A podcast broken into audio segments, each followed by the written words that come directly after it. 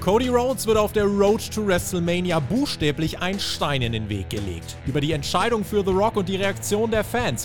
Außerdem Behörden und Staatsanwälte ermitteln. Neues im Fall Vince McMahon und warum er jetzt ein weiteres Problem hat. Das und mehr jetzt bei Hauptkampf.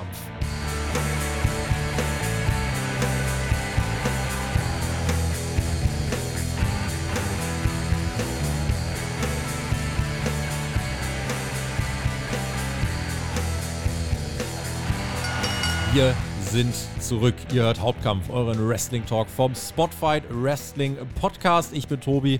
Ja, herzlich willkommen und reinspaziert. Es ist nicht alles so leichte Kost, wie wir es uns im Wrestling wünschen dieser Tage, bleiben für euch aber trotzdem dran und beleuchten die neuesten Entwicklungen. Ihr habt auf Patreon und als Kanalmitglieder abgestimmt Cody Rose, Roman Reigns, The Rock, Vince McMahon. Das, ja, würde ich sagen, sind so die vier Hauptakteure heute, über die wir sprechen werden. Und ich freue mich sehr auf kompetente Unterstützung durch ja, den Hauptakteur an meiner Seite. Äh, Jonathan sagte immer so schön, Österreichs renommiertester Wrestling-Journalist. Ich freue mich auf Markus Holzer. Herzlich willkommen. Danke für die schöne Begrüßung. Ich muss ganz ehrlich sagen, immer wenn der Jonathan das sagt, dann kriege ich auch ein bisschen Gänsehaut. Ich finde das wunderschön. Möchte, würde mich selbst jetzt nie so bezeichnen, freue mich aber, wenn du zum Beispiel das immer wieder erwähnst. Das klingt einfach schön. Ja, ich meine das auch so. Dementsprechend, das habe ich, äh, hab ich äh, mir vom Johnny in die Wiege legen lassen, sage ich mal. Ja, wie viel Spaß macht Wrestling äh, als Journalist 2024 bisher? Wir haben uns das ist eine wirklich gute Frage. Ich muss sagen, äh, bis vor einem Monat war ich richtig, richtig heiß auf das, was uns da in den kommenden Wochen und Monaten erwartet. Mhm bei AW, meines Erachtens nach, ging es im Jänner wieder aufwärts, was Dynamite betrifft, von den Inhalten, die ich mir von AW erwünsche. Ich habe mich auf den Royal Rumble gefreut, mit den Geschichten, die uns da Richtung WrestleMania begleiten. Äh, CM Punk, Cody Rhodes, äh, die Damage Control Geschichte, die ich äh, sehr, sehr gut finde, die man da schon seit Wochen aufgebaut hat. Ja, und dann kann man so nach und nach die Dinge, über die man sich weniger freut, über alles, über allem, entschuldige, schwebt natürlich hier diese Vince McMahon-Geschichte, die weit über eine Wrestling-Geschichte hinausgeht und uns auch sehr lange noch begleiten wird. Dann kamen auch noch so andere Dinge wie die CM Punk-Verletzung, die Cody Rhodes-Geschichte, über die wir gleich noch sprechen werden. Ich muss ganz ehrlich sagen, also diese Vorfreude, die ich da verspürt habe, die ist schon ein bisschen, äh, eine, eine, wie soll ich sagen, es ist, es ist keine Abneigung. Wrestling an sich äh, werde ich immer mögen, nehme ich an.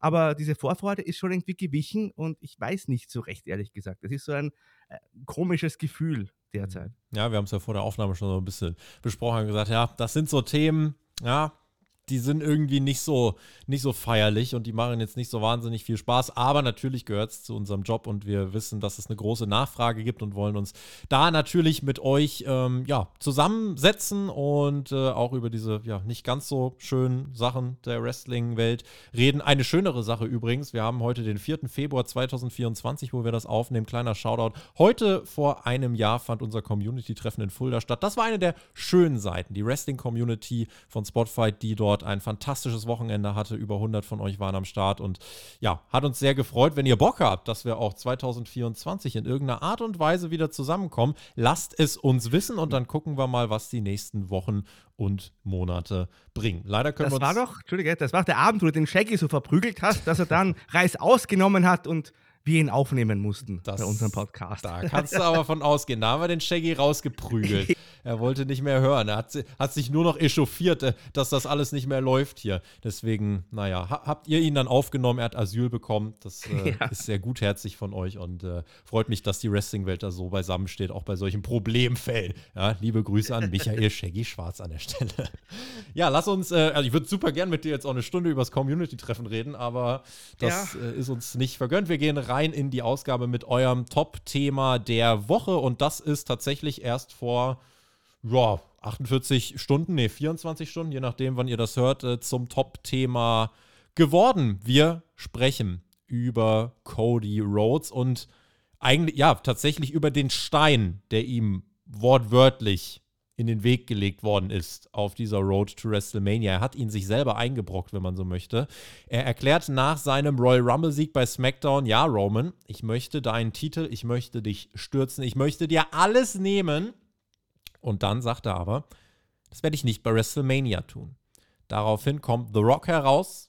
Er steigt jetzt ein, er übernimmt Cody Rhodes, verlässt die Halle und ja, hat den Rumble Back-to-Back -back gewonnen, überlässt das große Match äh, unter dem Motto Finish the Story, aber The Rock und jetzt ja, kann man davon ausgehen, okay, als Rumble-Sieger müsste er ja dann demnach, wenn es nicht Roman wird, wahrscheinlich auf Seth Rollins gehen. Ganz, ganz viel drin in dieser Geschichte. Vielleicht erstmal deine erste Reaktion. Äh, auf dem WWE YouTube-Kanal wurde das Video in kürzester Zeit zum meist runtergedaumten Video der WWE-Kanalgeschichte. Wie hast du auf diese Entscheidung im ersten Moment reagiert? Ich habe mir auch gedacht, äh, was zum Teufel ist es da jetzt denn passiert? Ähm, also da müssen, wir, da müssen wir wirklich äh, aufdröseln quasi, weil da steckt, wie du schon gesagt hast, ja so viel drin. Also grundsätzlich ist mir schon klar, dass The Rocking Roman Reigns für eine breite Zielgruppe sicherlich ein sehr spannendes Match ist. Aufgrund der Namen und der Familiengeschichte. Mhm. Ich will auch vorwegschicken, mir persönlich ist das Match völlig wurscht. Ich, ich möchte, mir ist das wirklich völlig egal. Ähm, aber das Problem, das ich halt sehe, ist die Art und Weise, wie man das jetzt gemacht hat. Wenn man The Rocking Roman Reigns bringen will, da können wir auch nochmal gleich drüber sprechen, aber dann kann man meines Erachtens nach, zumindest aus kreativer Sicht, dann den Cody ja nicht den Rumble gewinnen lassen und dann zeigt er nach dem Royal Rumble auch noch auf den Roman Reigns, der da in seiner Loge sitzt und sagt, Junge, ich hole mir jetzt deinen Titel bei WrestleMania und ein paar Tage später steht er dann bei SmackDown und sagt, ja, ich habe ein bisschen herumtelefoniert und habe mir gedacht, na gut, dann überlasse ich halt die Chance auf der größten Bühne des Jahres einfach mal The Rock. Also das ist schon, man hat irgendwie meines Erachtens nach gemerkt, dass der Cody jetzt nicht mit dem Herzen dahinter steckt, wenn man irgendwie die, den Gesichtsausdruck sieht, wie er das auch gemacht hat, wie er dann den Ring verlassen hat. Aber es ist natürlich vom Booking her meines Erachtens nach schon wirklich ganz, ganz schlecht gelaufen. Ich habe mir auch dann gedacht, hätte Stone Cold Steve Austin 1998 vor WrestleMania 14 seine Chance einfach mal, weiß ich, dem Bob Backlund gegeben, der auch 20 Jahre zuvor mal Champion war oder wie auch immer. Also ich finde, so kann man das nicht machen. Man kann es schon so machen, so sollte man es nicht machen.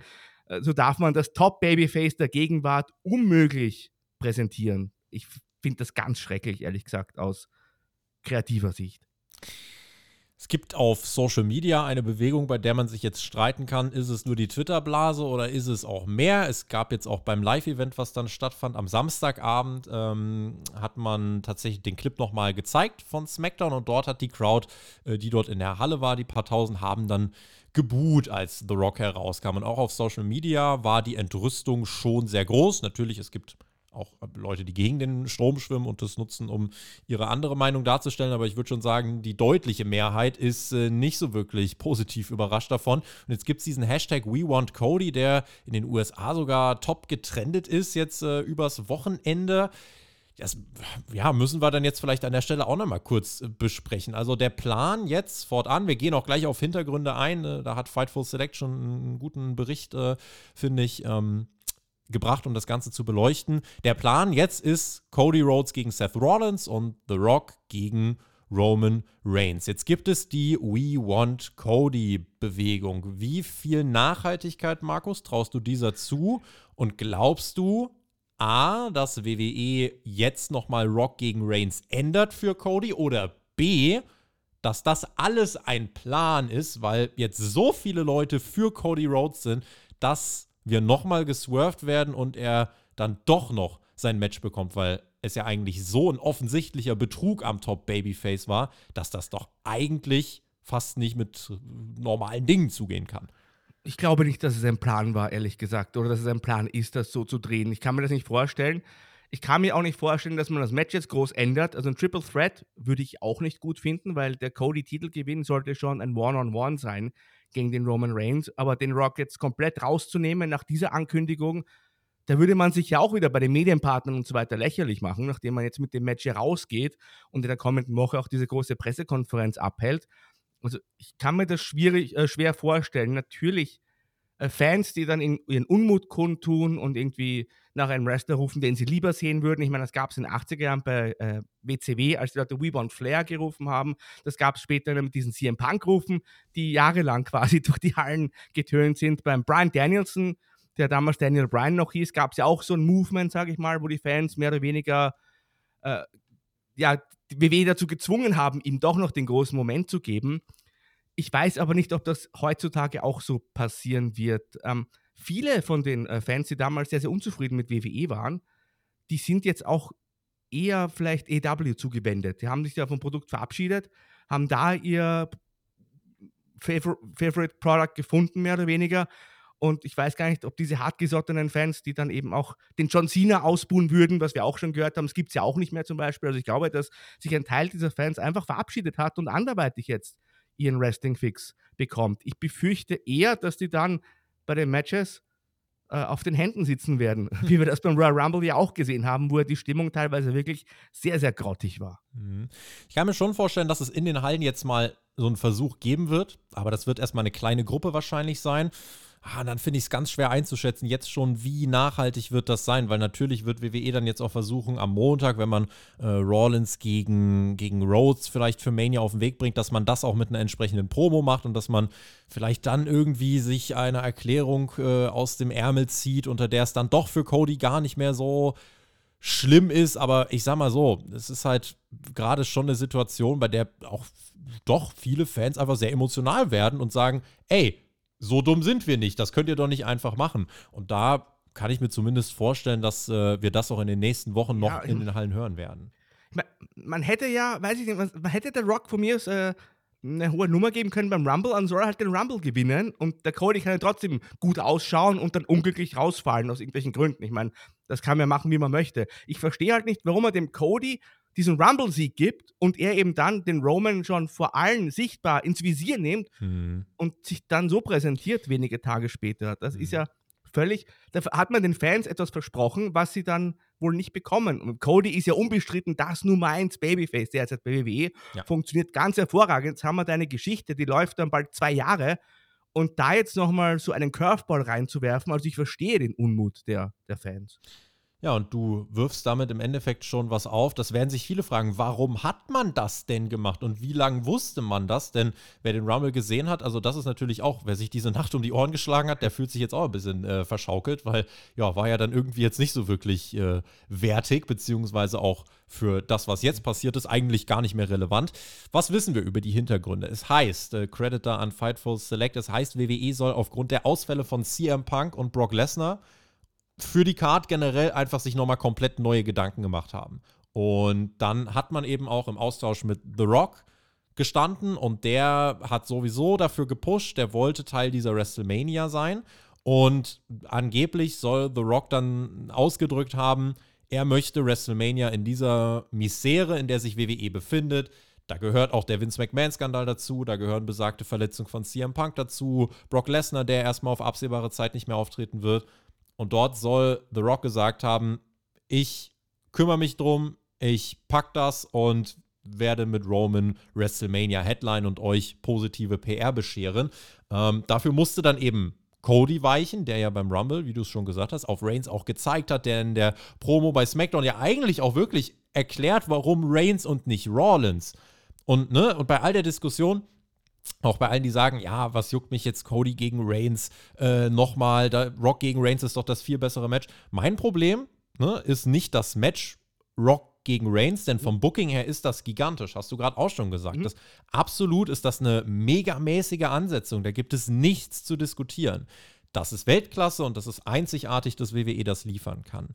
Aber die Story und der Weg dahin da, kann ich, da lasse ich mir nicht erzählen, dass das ein guter Weg war. Denn das lässt Cody Rhodes dämlich aussehen, weil er ja. komplett gegen das geht, was sein Charakter jetzt seit eigentlich anderthalb, zwei Jahren aussagt. Das, also, das, dieses Szenario hat für Cody Rhodes keinen Sinn ergeben, jemanden jetzt kampflos den Vortritt zu lassen. Und das ist mein Problem. Und wenn du Rock gegen Reigns haben willst, gab es dieses Jahr definitiv Punkte, wo dir viele gesagt hätten, ja, das wäre geiler als mit Cody.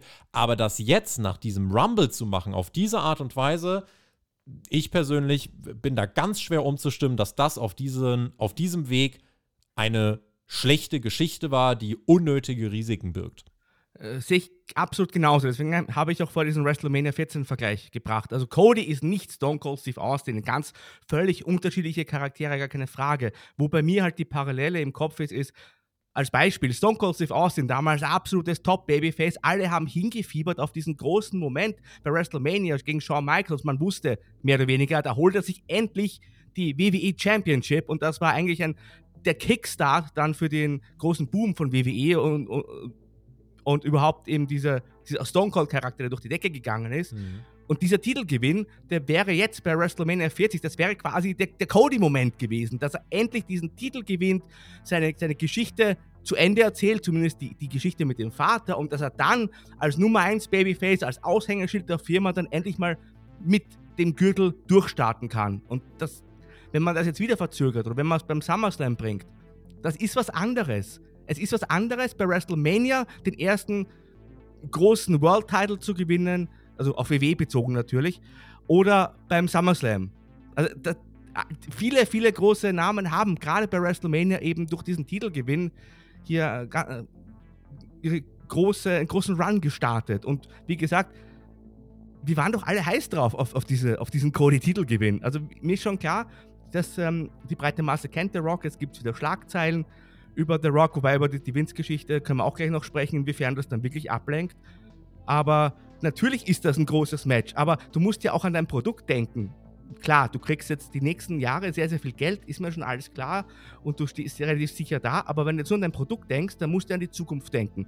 Und der Rock wird nicht mehr allzu viel wresteln. Und, und der Cody ist der Mann, der jetzt absolut top heiß ist. Und da musst du meines Erachtens nach eben jetzt ihm quasi den Ball geben. Und mhm. alles andere kann man irgendwie anders auch unterbringen.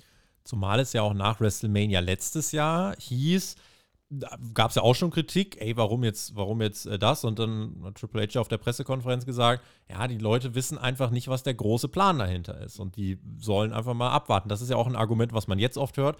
Wartet doch mal ab. Ich persönlich warte jetzt seit einem Jahr auf den Beweis dafür, dass es Vor, richtig halb, gewesen wir, ist. Entschuldigung, das Wort Ich fand, also nach WrestleMania, das war noch ganz gut, bis zum SummerSlam. Und dann war der, der Roman ja mehr oder weniger fast immer weg. Aber also, selbst da, über dieses ja? Jahr, wenn wir über den Mehrwert der Bloodline sprechen, ja, bleibe ich auch dabei, das wäre alles auch gegangen ohne ja. den Titel von Reigns, sondern nur mit seiner, mit seiner Paprika-Kette. Also Gehe ich, geh ich, absolut d'accord. Also ich war auch ein Verfechter derjenigen, die gesagt haben, der Cody hätte schon letztes Jahr gewinnen müssen. Mhm.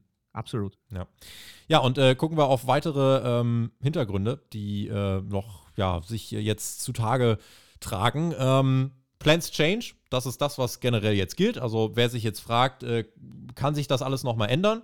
Prinzipiell im Wrestling ist ja alles möglich. Ne? Also die, eine ne Restchance gibt es da bestimmt schon noch. Aber wie gesagt, der Working Plan ist jetzt immer noch Cody gegen Seth Rollins und Roman Reigns gegen The Rock. Vor dem Rumble war das anders. Vor dem Rumble war der Plan Cody gegen Reigns. Ja, und Cody sollte den Rumble gewinnen. CM Punk sollte bei der Elimination Chamber seinen Spot gegen Seth Rollins klar machen. Die Verschwörungstheorie, dass es im Rumble einen kurzfristigen Call gab wegen der Punk-Verletzung, ähm, da hat Fightful Select berichtet, dass äh, das tatsächlich nicht der Fall war. Das haben auch andere äh, Journalisten, andere Quellen haben das bestätigt. Also das ist, das ist auszuschließen. Es ist nicht so, dass es da kurzfristig im Rumble äh, die spontane äh, Entscheidung gab, okay, nee, dann muss Cody doch gewinnen. Ähm, das, was man sieht an Screenshots, das ist einfach nur die Kommunikation von CM Punk mit Referee und Backstage-Bereich, dass er äh, glaubt, sich eine Verletzung zugezogen zu haben. Ähm, es gibt den Bericht, dass einige Offizielle womöglich die Reaktion des Publikums jetzt bei SmackDown, äh, beziehungsweise nicht bei SmackDown, sondern im Nachgang auf Social Media unterschätzt haben, weil die Reaktion bei SmackDown selbst ja sehr gut war. Mhm. Also da hat The Rock ja lauten Jubel gekriegt und dort hat man ja erstmal nicht geahnt, dass die Fans das im Endeffekt auch so schlecht finden könnten. Fightful hat äh, 30 WWE-Kontakte angefragt und ausnahmslos alle, die geantwortet haben, zeigten negative Reaktionen für die Entscheidung. Das ging durch alle Ebenen, Creative Team, Mitarbeiter, Backstage-Mitarbeiter, Wrestlerinnen, Wrestler.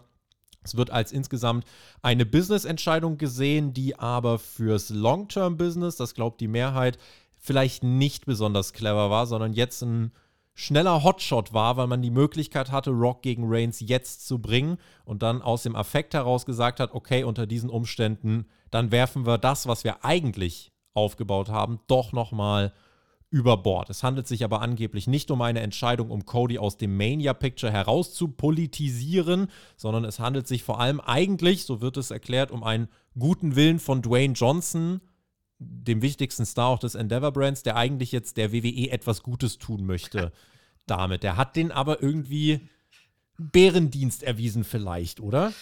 Er möchte ihnen was Gutes tun. Also bei allem Respekt vor The Rock, den ich auch habe, aber natürlich möchte er auch selber sich in eine gute Position bringen. Ich kann mich erinnern, er wollte auch im DCU-Filmuniversum eine tragende Rolle übernehmen und hier der, der Nummer 1 äh, Star sein, äh, hat, ist dann nach hinten losgegangen. Sein Film Black Adam ist ordentlich gefloppt. Hat auch damals schon gesagt, irgendwie, ja, es wird jetzt ein neu, neues Zeitalter bei DC anbrechen. Also es ist schon so, dass ich nicht glaube, dass er da BWE nur was Gutes tun will. Also ich glaube nicht, WWE, dass er WWE schaden will. Das glaube ich nicht.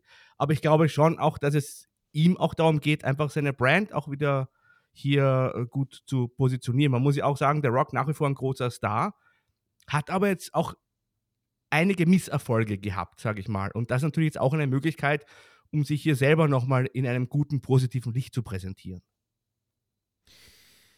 Der Titel von Rawlins ist auch ein Thema. Der wurde ja gut zerlegt jetzt, ne? Also einmal von den Fans in der letzten Raw-Ausgabe, als Rawlins gesagt hat, er hält den Titel, das ist der Workhorse-Titel und die Fans haben geboot. Das war schon, hm. Dann bei SmackDown Roman Reigns, der sagt, ja, toller Workhorse-Titel, den du da hast. Ich arbeite zehnmal weniger, verdiene zehnmal mehr. Mein Gürtel ist viel mehr wert als dein Ding. Und dann kommt Cody raus und sagt ja auch noch, ja, Roman, Deswegen will ich ja auch deinen Titel haben und die Story finishen. Und dann kommt halt der Satz, mit dem wirklich alles bricht, aber nicht bei WrestleMania. Und tja, jetzt dann doch Rollins gegen Cody. Cody steht ja eigentlich 3-0. Ist die Frage, steht er jetzt nach Mania 4-0 und der angeschlagene Rollins ist, äh, ja, steht dann doch nicht so gut da? Oder verliert Cody jetzt tatsächlich dann bei WrestleMania? Also, was glaubst du, ist dann jetzt das Szenario? Weil irgendwie weiß nicht, Finish the Story, also dass Cody irgendwann den Titel gewinnt, ist ja irgendwie dann doch noch präsent, aber halt scheinbar erst zum nächsten Jahr. Was macht man denn dann jetzt bis dahin? Das ist eine gute Frage. Ich kann mir schwer vorstellen, dass Cody den Titel nicht gewinnt. Äh, also, das, das ist halt auch direkt ein Trostpreis dann, ne? Ja, äh, äh, Seth Rollins gegen Cody interessiert mich halt auch nicht sonderlich. Das haben wir eben schon sehr oft gesehen. Das ist halt more of the same.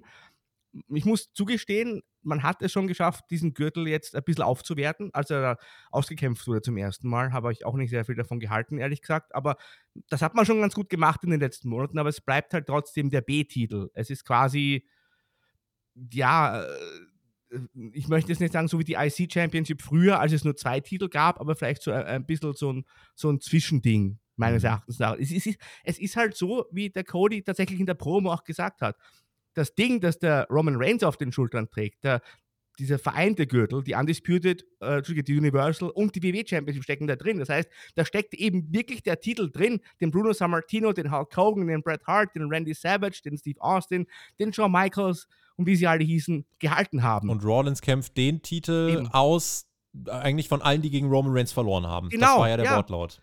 Ja, es ist halt einfach so. Und ja. ich, ich, hab, ich fand das damals auch schon so, als es bei WWE die World Heavyweight Championship gab, die ja der Triple H bei Raw damals präsentiert hat, diesen alten WCW-Gürtel in dem Fall. Die WWE Championship ist halt die WWE Championship meines Erachtens nach. Und das ist immer, das wird immer der wichtigste Titel in dieser Firma sein. Und Sports Entertainment hin oder her, aber der Titel hat schon einen Wert. Und das ist der, der, der, der wichtigste Gürtel, den du halt in dem Business gewinnen kannst in meines Erachtens nach. Und deswegen ist alles andere immer ein Trostpreis. Vor allem, wenn du ja die Titelchance bei der größten Veranstaltung überhaupt auf dem Silbertablett präsentiert bekommst ja. und aufgrund von einem Telefongespräch, wie halt der Cody uns das erklärt hat, einfach sagst, nee, dann lasse ich es erstmal. Also das ist halt wirklich, da wirkt halt leider der Cody auch irgendwie blöd, ohne was dafür zu können.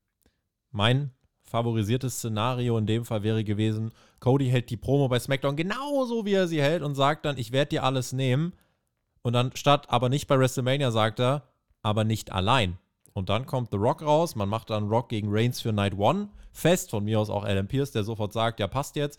Äh, Rock gegen Reigns Night One um den Status des Tribal Chiefs, da hast du deine Geschichte, das braucht auch den Titel nicht und so weiter und so fort. Und Cody sagt dann, ja, wenn du schon mal da bist, du sagst ja, du arbeitest so wenig, nutzen wir die Gelegenheit, dann machst du mal zwei Matches in zwei Tagen, arbeite mal für dein Geld, hast ja sonst so viel Freizeit, Mr. Hollywood. Und an Tag zwei werde ich dir auch das letzte bisschen rauben. An Tag 1 verlierst du deine Familie, an Tag 2 den Titel. Und dann hättest du eben mit Reigns gegen Rock in Night 1 und mit Cody gegen Reigns in Night 2 reingehen können und hättest in meinen Augen ein Szenario gehabt, bei dem alle besser ausgesehen hätten. Aber das ist nicht der Plan. Und ja. dementsprechend, ja, und laut Insiderberichten, also ist es jetzt wohl auch so, also wer da jetzt hofft, natürlich, es gibt die Restchance und vielleicht gibt es das in den nächsten Wochen durch diese We Want Cody-Bewegung, äh, wenngleich ich diese Chance unter 50% anberaumen würde, aber der Plan ist jetzt erstmal für WrestleMania nicht, dass das noch ein kurzfristiger Swerve wird. Das ist kein Teil einer großen Storyline, sondern Cody soll auf Rollins gehen jetzt und nicht auf den Universal-Title. Ich, ich, muss ja leider enttäuschen. Ich glaube, The Rock würde nicht WrestleMania Night One den Main Event machen. Er ja, soll das lassen. Weil ich glaube, der macht halt den Main Event Main Event und das ist halt dann der letzte Kampf an, an beiden. Ja, oder er hätte den Special Referee gegeben und hätte ja, nächstes ja. Jahr das Match gegen Reigns gehabt. Es, es wäre ja, wenn man unbedingt jetzt The Rock gegen, gegen den äh, Reigns bringen will, es wäre schon besser gewesen, wenn, weiß ich nicht, wenn, wenn bei Monday Night Raw der Seth Rollins was ganz was Schlimmes macht gegen den Cody, ja, von mir irgendwas mit der Familie oder so, irgendwas ganz Schlimmes, dass der Cody sagt, okay, ich stelle den Titel hinten an, ich muss das jetzt hier erst bereinigen quasi. Was ganz was Persönliches, ich weiß ja nicht, was man da machen kann. Irgendwas, dass der Cody einen Grund gehabt hätte zu sagen, okay, Pharao Titel ist, den Schwanz abschneiden. Ja, weiß, nicht, nicht wirklich, aber weißt du, was ich meine? Er sagt, okay, Titel ist eine Sache, den, den hole ich mir schon noch, aber das hier, das ist jetzt Familienangelegenheit, das mhm. hat immer Vorrang. Irgend sowas auf die Art. Dass er halt einen Grund hat, diesen auf diesen Titelkampf zu verzichten. Und da braucht er halt einen richtig, richtig guten Grund. Und wie gesagt, dass ihn The Rock anruft und ihm quasi, und das war die Geschichte, die man uns zumindest jetzt mal bei SmackDown präsentiert hat, dass ihn The Rock anruft und quasi sagt, Junge, lass mich hier mal vor. Und der Cody sagt dann, ja, warum eigentlich nicht? Das ist halt schon extremst schwach. Gucken wir auf Roman Reigns und seine Aussicht. Der geht ja dann jetzt als Teilzeit-Champion in diese WrestleMania rein und ja, jetzt ist die Frage, hält er den Titel dann auch bis April 2025, wenn Mania wieder ansteht? Also ich finde halt jetzt dieses Jahr hat gezeigt, wenn bei der Bloodline keine Substanz mehr da ist und das war eben seit dem SummerSlam nicht mehr so, dann ist da schon arg die Luft raus und dann flacht es ab. Dann kann man im Endeffekt sehr dankbar sein, dass man Leute wie LA Knight und Co. hat, die äh, das Ganze dann immer mal wieder belebt haben, dass man Leute hat wie auch ein Randy Orton, die dann richtig zurückgekommen sind. Denn ohne die wäre diese Regentschaft von Roman Reigns, finde ich, noch ein bisschen flacher geworden. Und seit einem Jahr, wie gesagt, ne, ist es ja so, ja, wartet mal ab. Das Ende der Bloodline, das wird krass, die wissen schon, was sie machen. So, WWE hat einen Plan. So, und jetzt ist die Frage, wenn wir bis nächstes Jahr gehen, ne, dann frage ich mich, da, da, muss das ein sehr guter Plan sein. Auf der einen Seite kann ich dir nicht sagen, welche Gegner von Reigns ich ja, da jetzt irgendwie nochmal sehen möchte. Äh, und auf der anderen Seite, die Bloodline-Story selber, pff, wo, wo, kommt dann die Substanz her? Es gibt den Namen Jacob Fatou, für alle, die den zum ersten Mal hören, der äh, ja von WWE wohl bald unter Vertrag genommen werden könnte. Ein weiterer aus dieser ja, äh, Blutslinie, wenn ihr so wollt, der in diese Bloodline-Story natürlich sofort einsteigen könnte, der auch vom Wrestling her schon wirklich, wirklich weit ist, der auch körperlich wirklich weit ist. Ähm, ja, also klar, dann kannst du noch mal eine Person reinmachen, aber ich weiß nicht, wie es dir geht. Ich finde jetzt alles, was meine Vorstellung dieser Bloodline-Geschichte um ein Jahr streckt, das oh, holt mich gerade im ersten Gedanken nicht, nicht wirklich ab. Ja, wenn ich mir überlege, wir haben jetzt bei WrestleMania Stand heute, zumindest wenn wir es aufnehmen, äh, nur zwei Szenarios. Entweder gewinnt Roman Reigns und hält den Titel hoch oder es gewinnt The Rock. Was ich nicht so wahrscheinlich halte, ist halt auch eine Möglichkeit. Gewinnt The Rock und hält den Titel hoch. Ich finde beides nicht ob er sehr jetzt, Ob er jetzt wie Reigns viermal ja. im Jahr antritt oder zweimal im Jahr, Eben. macht also, ja nichts mehr, ne? Ähm, und auf der anderen Seite, wenn du jetzt Reigns gegen The Rock bringst, Bloodline, ja, dann ist die Bloodline-Geschichte, dann, dann ist ja irgendwann zu Ende. Also der, höher als The Rock geht es ja gar nicht mehr. Wer soll denn dann noch in den Ring steigen irgendwann? Der, weiß ich nicht, der Sieger oder der Afa? Also Jacob Fatou, ja, hin oder her, aber jetzt noch jemand zu bringen, der ähnlich dann wie Solo Sikoa einfach wirkt, äh, das ist ja dann auch nicht dabei seit letzter Schluss, meines Erachtens. Solo hat ja auch schon an Farbe verloren, finde ich, über die letzten Monate, ne? Entschuldige, okay. übrigens, im Hintergrund wird gerade gehämmert. Äh, kann ich nichts dafür? Hört man tatsächlich nicht. Okay, gut. Hört mal, wer beim Holzer hämmert, kann man gerade nicht wahrnehmen. Okay, danke. äh, nein, aber äh, also ich weiß auch nicht, was man da noch bringen soll. Jetzt noch irgendwelche Familienmitglieder. Ich meine, das Ding gegen The Rock ist halt das große Ding. Also ich, deswegen wäre es ja meines Erachtens auch besser gewesen, zuerst diese Titelgeschichte mit Ro äh, Cody Rhodes zu bringen und dann geht es nochmal hier um Head of the Table und dann kannst du schauen, ob der eine gewinnt oder der andere. Das wäre meines Erachtens auch eben dann noch der Abschluss für diese Storyline gewesen. Ähm, ansonsten, ich weiß nicht, was man dann bringen kann. Also wenn man Cody gegen Roman nicht beim SummerSlam bringt, wird man vielleicht den Randy Orton nochmal dazu äh, bewegen können, hier ein Match abzuhalten. Vielleicht wärmt man die Jey Uso-Geschichte nochmal auf. Ansonsten ist da wirklich nicht viel. Der Hogan-Rekord würde im September, ein paar Tage nach dem SummerSlam, fallen. Dann wäre Reigns auch an dem offiziell vorbei und hat, meine ich, nur noch Bruno vor sich. Und den, wenn er den mit, oh, 2800 Tage sind das, äh, den wird er dann Sommer 2028 ja. ungefähr irgendwie überholen. Jetzt ist die Frage, will das jemand? Das kann ich mir nämlich eigentlich nicht vorstellen. Also, ich glaube auch, dass, also Roman Reigns eigentlich dann beim, also wenn er den, wenn das große Ende der Bloodline, das große Ende dieser Reigns-Regentschaft wirklich The Rock ist, ein Teilzeit-Superstar und man diesen Rub, wie es so schön heißt, nicht an ein Top-Babyface gibt, was im tagtäglichen Geschäft die Früchte davon austragen kann, dann wäre das schon selten dämlich. The Rock ist ein fertiger, dekorierter Weltstar, der muss jetzt nicht diesen Rekord mhm. brechen, sage ich. Ja, äh, deswegen wäre diese Cody-Geschichte einfach so logisch gewesen jetzt. Ja. Der ist absolut heiß. Jeder mag ihn, jeder liebt ihn. Der, der gibt doch eine gute Figur bei den Pressekonferenzen ab. Den kannst du als Aushängeschild nehmen. Das ist einfach das, ist einfach das Babyface jetzt. Und jetzt diesen Titelgewinn zu bringen, wäre einfach bei WrestleMania. Das wäre einfach die beste Möglichkeit gewesen. Deswegen kann ich, ich fasse es ja nach wie vor nicht, wie man das jetzt gebracht hat. Also The Rock hin oder her, aber du musst ja auch an die Zukunft denken. Es gibt Menschen, die werden dir jetzt sagen, warte doch mal ab, Markus. Nächstes Jahr ist ja auch noch eine WrestleMania. Mal gucken, wie lange das halt mit Cody Rhodes dann so gut geht. Ähm, natürlich, er hat jetzt großen Fansupport und äh, ja, deswegen muss man mal gucken. Das Momentum hat man jetzt im Laufe 2023 bis jetzt ja, finde ich, auch gut wieder aufgebaut insgesamt. War nicht immer leicht, aber die Siege über Lesnar, die Siege über Rollins und so, das hat ja halt eigentlich, wie du schon sagst, alles darauf hingearbeitet. Und jetzt noch mal ein Jahr. Jetzt kann man auch die Frage in den, in den Ring werfen. WWE boomt ja. Äh, und es ist mir wichtig, dass wir die Frage auch einfach mal so in den Raum werfen, ähm, wird das Thema jetzt vielleicht auch zu sehr überanalysiert, weil es im Zweifelsfall komplett egal ist, was WWE macht und die Fans sowieso das fressen werden, dann sind wir ehrlich, Rock gegen Reigns werden wir uns trotzdem angucken. Die einen mit mehr Emotionen, die anderen mit weniger Emotionen, aber das ist für WWE zweifelsohne ein, ein, ein riesiges Match. Ist es dann jetzt einfach egal? Dann machen die das mit Cody einfach nächstes Jahr und dass man sich jetzt aufregt, ist im Endeffekt einfach nur ja, eine Überreaktion oder findest du, damit macht man sich auch ein bisschen zu leicht? Nö, ich finde, da macht man es einfach zu einfach. Natürlich hat WWE viel Geld, aber und wird auch in nahen, nahen und fernen Zukunft noch sehr, sehr viel Geld bekommen. Trotzdem finde ich, also ich habe ja auch Ansprüche an das Produkt und wenn das, was möglich ist, erwarte ich mir dann auch ehrlich gesagt. Also ich schaue jetzt natürlich Wrestling schon sehr lange und habe sehr viele Höhen und Tiefen mitgemacht. Mhm. Und äh, wenn man eben so eine Geschichte hat wie die Cody-Geschichte und die funktioniert richtig gut, dann will ich auch sehen, dass die ordentlich erzählt wird. Dass einfach auch der Anspruch an ein Produkt, das ich mir eben auch anschaue. Also ich finde schon, dass man das dann, wenn man seriös ist, das auch kritisieren kann und, und analysieren kann. Also nicht so, als würde man einfach jetzt grundsätzlich alles schlecht reden. Und wir haben ja auch beide gesagt, der Rocking Roman Reigns, grundsätzlich ein großes Match, auch gerade was jetzt die PR betrifft und so weiter. Trotzdem darf man und soll man auch inhaltlich Ansprüche stellen, meines Erachtens nach. Und die, das tun wir damit denke, das fasst es an sich auch ganz gut zusammen. Vielleicht, ähm, ja, das dann jetzt als Übergangsfrage, bevor wir in den, ähm, in den zweiten Block dann reingehen.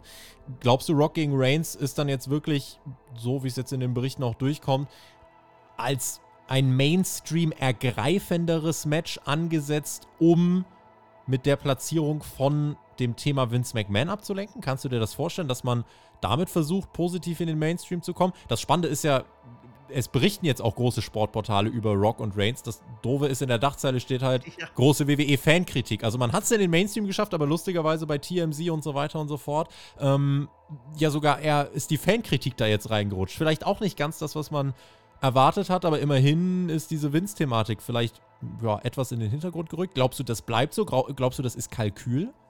Ich kann mir vorstellen, dass es Leute bei TKO gibt, die das gedacht haben oder die zumindest davon ausgegangen sind, dass das dieses Match ein größeres Potenzial besitzt, um die positive Berichterstattung wieder mehr zu drehen zugunsten von WWE.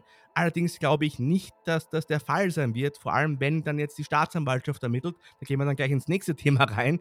Aber deswegen glaube ich, ja, wie gesagt, also ein, einige Leute werden das vielleicht gedacht haben, aber es wird nichts nützen, denke ich.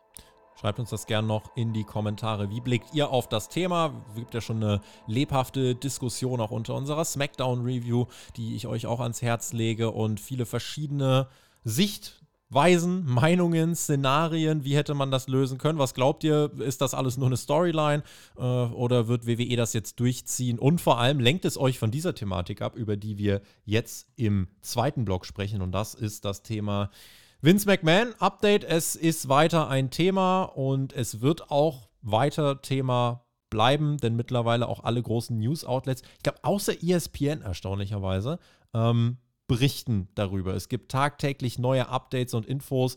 Ähm, dein genereller Take vielleicht erstmal zu dem, was wir äh, da jetzt in den letzten Wochen dazu gehört haben, ist ja auch, ne, wie bei jedem Thema war auch letzte Woche bei Hauptkampf so, es gibt weiter eine Gruppe von Fans, die der Meinung ist, dass überreagiert wird, es werden zu schnell Verurteilungen gefordert und noch konnte Vince ja kein klares Fehlverhalten nachgewiesen werden, was das rechtfertigt, was jetzt diese Welle an Empörung da äh, ne, nach sich zieht. Äh, deine generelle Meinung erstmal, Markus, zu, ähm, zu dem, was wir jetzt in den letzten Wochen über Vince McMahon neu erfahren haben, also neu in An- und Abführung.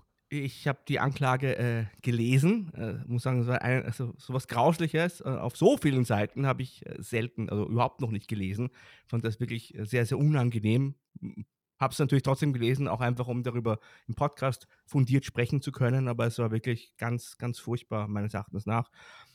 Grundsätzlich ja, es sind Anschuldigungen und ich will mich jetzt auch nicht auf Glatteis begeben, wer weiß, wer uns zuhört. Aber das, was da drin steht und was da auch an, an Schriftverkehr zwischen, also beziehungsweise eben Text, Textnachrichtenverkehr zwischen Vince McMahon und äh, der, der Klägerin, der angeführt wird, und was man aus der Vergangenheit schon so gehört hat, Stichwort ähm, äh, Sonnenstudio, Stichwort äh, Jimmy Snooker, Geldkofferübergabe, Stichwort Richard Chatterton, Stichwort Ashley Mazzaro, Stichwort, also, ne, also mhm, grundsätzlich. ist lang. Ja, und das deckt sich dann mit den Dingen, die man da drin liest, meines Erachtens nach. Und äh, das, ist halt meine, also wie gesagt, ich muss ja vorstellen, wie man das ausdrückt, aber es, es, ergibt da schon ein Bild und es könnte mir gut vorstellen, dass das nicht alles aus der Welt gegriffen ist und wenn solche Vorwürfe auftauchen, meines Erachtens nach, sind die absolut ernsthaft zu behandeln und darüber auch zu berichten und deswegen ist das wirklich meines Erachtens nach in dem Fall auch nicht in keinster Weise eine Überreaktion tatsächlich ich bleibe auch bei meinem Punkt von, von letzter Woche. Also wer diese Anschuldigungen liest und dann die Karriere von Vince McMahon verfolgt hat, auch Shoutout an äh, Johnny, an, Jona, äh, an Jonathan generell, an das Team von Spotfight. Wir haben eine tolle Podcast-Doku jetzt in dieser Woche releasen können dazu. Ähm, wer diese Karriere von Vince McMahon verfolgt, und zwar fundiert verfolgt, und jetzt diese Anschuldigungen liest und sagt,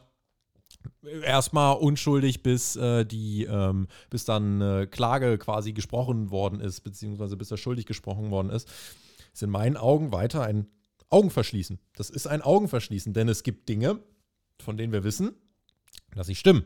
Zum Beispiel, dass es NDAs gibt. Also es ist bestätigt, dass Vince McMahon Schweigegelder gezahlt hat. Das ist mittlerweile nichts mehr, wo wir drüber reden müssen, oh, könnte das sein? Nein, das ist so. Das musste WWE zugeben, das musste man gegenüber Aktionären, gegenüber den Shareholdern zugeben, dass da mit teils Firmengeldern wirklich Schweigegelder an Frauen gezahlt worden sind. Und wer dann sagt, naja, könnte ja auch sein, dass das ein Schweigegeld war, weil der Vince der Frau irgendwie das, äh, die Rechnung beim Essen nicht bezahlt hat. Okay, macht euch lächerlich. Aber das, finde ich, äh, gebietet diese Situation einfach, dass man das dann ernst nimmt. Und jeder, der da in meinen Augen ernsthaft mitdiskutieren möchte, ähm, muss dann auch die verschiedenen Puzzleteile aus der Karriere von Vince McMahon zusammensetzen.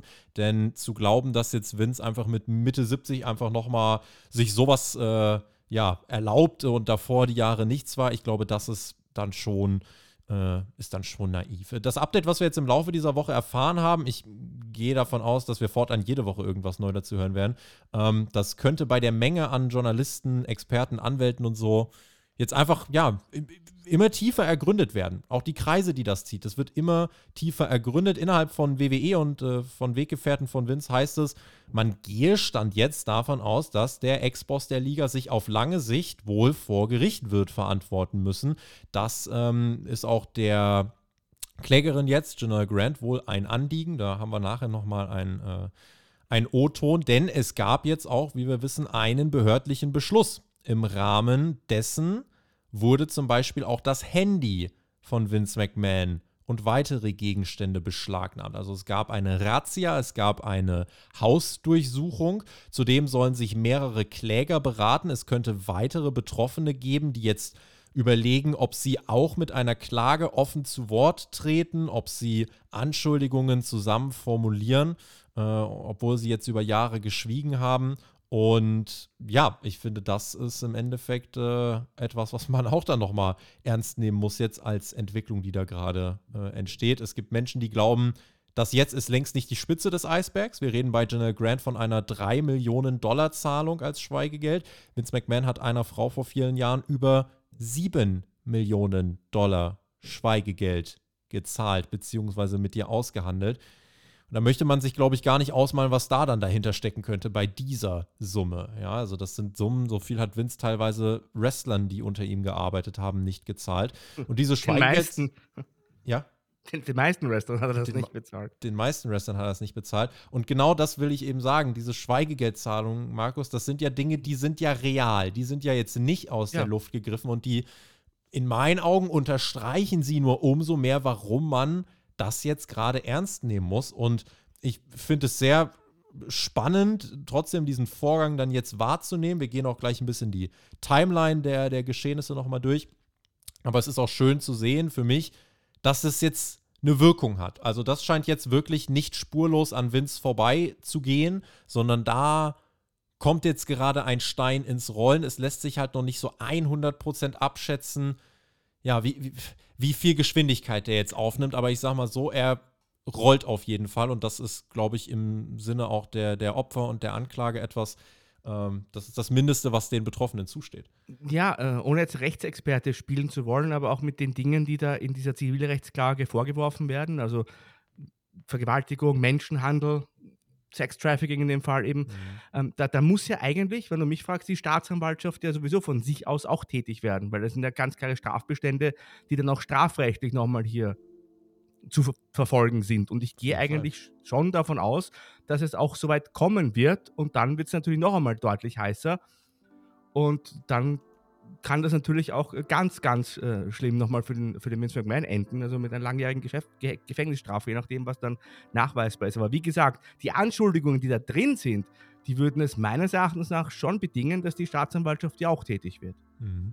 Äh, viele fragen sich das ja jetzt, ne? Wie geht's weiter? Liebe Grüße an unseren äh, ehemaligen Podcaster, Herr Flöter. Der hat auf Twitter zusammengefasst, erst wenn klare Beweise ermittelt worden sind, äh, wird dann auch die Grand Jury einen Prozess starten. Aktuell läuft eben ein Zivilprozess. Strafrechtlich relevant wird es in den USA erst dann, wenn die Ermittlungen dann auch ergeben, hier liegt etwas im Argen, denn erst dann wird der Prozess weiter aufgemacht, erst dann macht die Staatsanwaltschaft den Prozess auf und dann gäbe es für McMahon tatsächlich nicht mehr allzu viele Auswege, denn wenn der Prozess einmal eröffnet ist, dann dann gibt es schon eine Basisbeweislage, die ja, sehr erdrückend sein könnte. Es gibt äh, Weggefährten und ehemalige Mitarbeiter, die sagen, wenn sie das Handy von Vince haben, dann werden sie auf jeden Fall was finden, denn was der Mann äh, Berichten zufolge dann äh, schon alles kommuniziert hat und so, das soll sehr äh, beängstigend wirken. Ja, man hat ja auch in der Vergangenheit immer gehört, also auch vor diesen Vorwürfen, dass der Vince McMahon sehr viel Zeit an seinem Handy verbringt. Mhm. Also da wird da wohl dann auch entsprechend in diese Richtung sehr viel zu finden sein. An, anhand dessen sollte sich auch relativ schnell eigentlich überprüfen lassen, ne? die mhm. Screenshots in der Klage von Janelle Grant. Allein wenn da sich rausstellt, dass das wirklich so kommuniziert worden ist. Und wenn der Rest der Klage falsch ist, allein diese Screenshots, das ist wirklich äh, auf, auf eine so anwidernder Art und Weise, das, ihr merkt, das ist immer noch was, wenn ich habe das dann vor Augen, diese Texte, ich habe sie mir leider, leider habe ich sie vor dem geistigen Auge, äh, finde ich weiter, also wie unfassbar. Ähm, und jetzt gibt es ja auch so, ne, wir haben letzte Woche drüber geredet, eigentlich das, was Vince McMahon möchte, ist jetzt eine außergerichtliche Einigung, wie auch immer er will, irgendwie eine außergerichtliche Einigung herbeiführen. Ähm, was übrigens auch, ne, das darf man dann auch in die Richtung interpretieren. Okay, er möchte definitiv nicht, dass das vor Gericht geht. Ähm, aber jetzt natürlich, gerade wenn, wenn Ermittlungen schon laufen, wird das gar nicht mehr so einfach.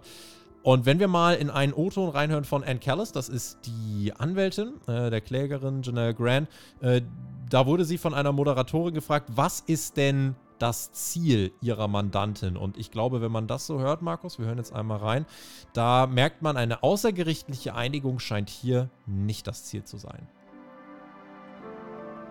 My last question for you, Anne, before I let you go. What does justice look like in Janelle's mind? She wants justice because she wants to change the culture that is going on in the WWE. She wants to help other victims. She thinks by speaking out and coming forward first that others will feel emboldened and encouraged to come forth. Das also der Kommentar von Ann Callis an der Stelle. Da geht es um mehr, Markus. Ne? Das ist jetzt nicht nur eine Frau, die da irgendwie eine Schweigegeldzahlung nicht bekommen hat und da jetzt irgendwie nur auf das Geld aus zu sein scheint, sondern da geht es, glaube ich, darum, ein großes, schwarzes System, sage ich jetzt mal, ein dunkles System ähm, aufzudecken. Ja, man hofft hier wohl auch, dass sich andere Frauen jetzt noch zu Wort melden. Du hast die anderen Schweigegeldzahlungen schon erwähnt und dass dann die, dieser Stein, der ins Rollen gebracht wurde, dann aber dann zu einer, zu einer Lawine quasi wird. Mhm. Und da mhm. werden wir jetzt abwarten müssen, ob sich eben andere Frauen jetzt auch noch zu Wort melden tatsächlich, wie das ausschaut. Also das, das wird ein bisschen dauern. Die müssen natürlich auch ihre NDAs, also, also wird alles natürlich überprüft, aber ich kann mir schon vorstellen, dass uns diese Geschichte jetzt natürlich noch sehr, sehr lang beschäftigt und dass da auch noch einiges kommen wird. Mhm. Und äh, welche Einwirkungen das hat, wer bei WWE vielleicht auch noch gehen muss oder wie auch immer, das kann man jetzt meines Erachtens, das können wir noch gar nicht absehen tatsächlich. Was ja auch brutal ist, diese Durchsuchung, von der wir gerade gesprochen haben, die gab es letzten Sommer. Also das sind jetzt nicht Dinge, die jetzt gerade die letzten Wochen passiert sind, sondern letzten Sommer. Durchsuchungsbefehl wurde am 17. Juli 2023 erteilt. Das ist jetzt einige Monate her. Auch, ähm, ja, wenn wir jetzt mal das Ganze im Lichte der, ähm, der neu gegründeten TKO Group, ja, uns anschauen.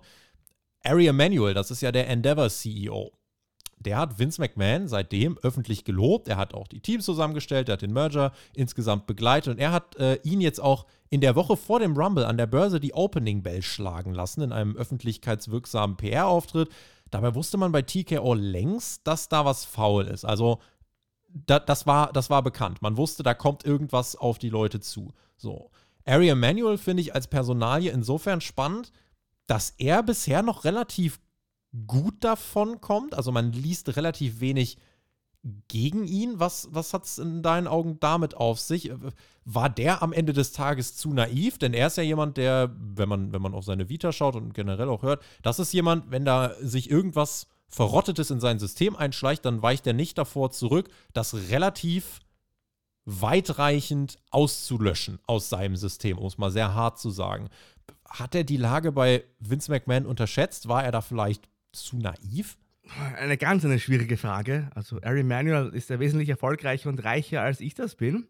Aber ich kann mir nicht erklären, warum man vor allem dann, wie du schon gesagt hast, in dieser ver verhängnisvollen Woche da den Vince McMahon noch vor die Kameras geholt hat und ihm so einen prominenten Platz gegeben hat. Also das, wenn man, wie du schon gesagt hast, gewusst hat, da gab es eine Durchsuchung und so weiter und da kommt auch vielleicht noch, also wahrscheinlich noch irgendwas, also ich kann dir beim besten Willen nicht erklären, warum man das getan hat. Man hatte The Rock da als sowieso schon als, als neues Gesicht, als prominentes Gesicht. Es waren alle, also Paul Levesque da und so weiter. Äh, es war Nick Kahn da. Also ich, ich kann dir nicht sagen, aus welchem Grund man da den McMahon noch präsentiert hat. Ich, mir fällt nicht, also wozu? Allein schon, um sich dieses Risikos nicht auszusetzen, hätte man doch sagen können, bleib, einfach, bleib zu Hause und bleib einfach weg. Also ich sehe nicht den Nutzen, den man daraus gezogen hat, im Vergleich zum Risiko, dass man da aus PR-Gründen eigentlich eingegangen ist.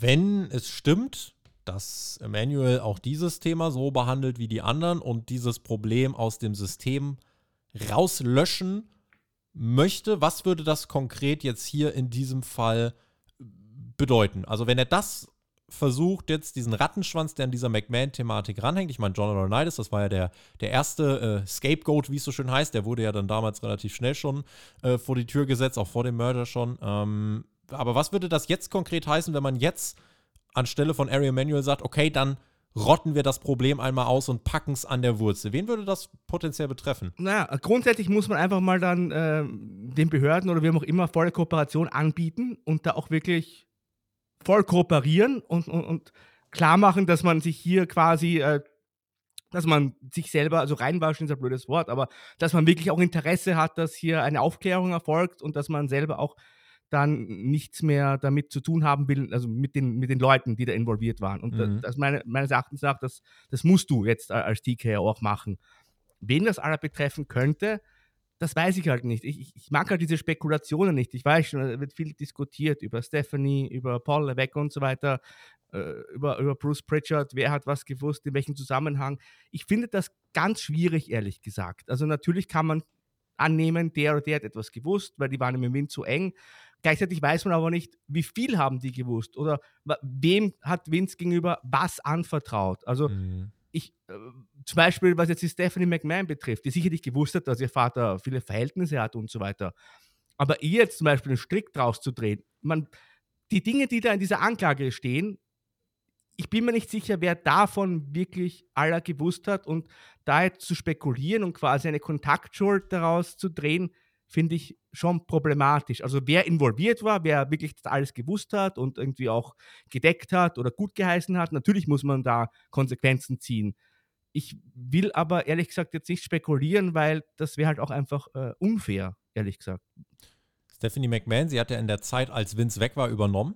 Und als Vince zurückkam, ja, sie war Teil des Boards äh, und ist dann relativ schnell auch wieder weg gewesen und hat dann das Weite, das Weite gesucht, klingt jetzt schon ein bisschen suggestiv, aber tatsächlich, als Vince zurückkam, hat Stephanie gesagt, danke und ich bin raus. Und dann war sie weg. Und ich denke, aus dem kann man schon ablesen, okay, sie wollte nicht da sein, wo Vince war, denn da ist ja schon einiges vorgefallen. Denn als ja, Vince zurückkommen wollte, das erste Mal war sie ja schon Teil des Boards, die, ähm, sie war auch Teil der Untersuchung übrigens, des Untersuchungskomitees, welches ohne kommuniziertes Endergebnis quasi eine, ja, bereits ein Verfahren geleitet hat, ein internes, um zu schauen, ob es bei Vince McMahon Fehlverhalten gab. Und sie war außerdem Mitverfasserin eines Briefes an Vince, bei dem gesagt worden ist, wir haben die Forderung von Shareholdern bekommen, dich tatsächlich zu verklagen und nicht mehr in die Company zurückkommen zu lassen, Vince.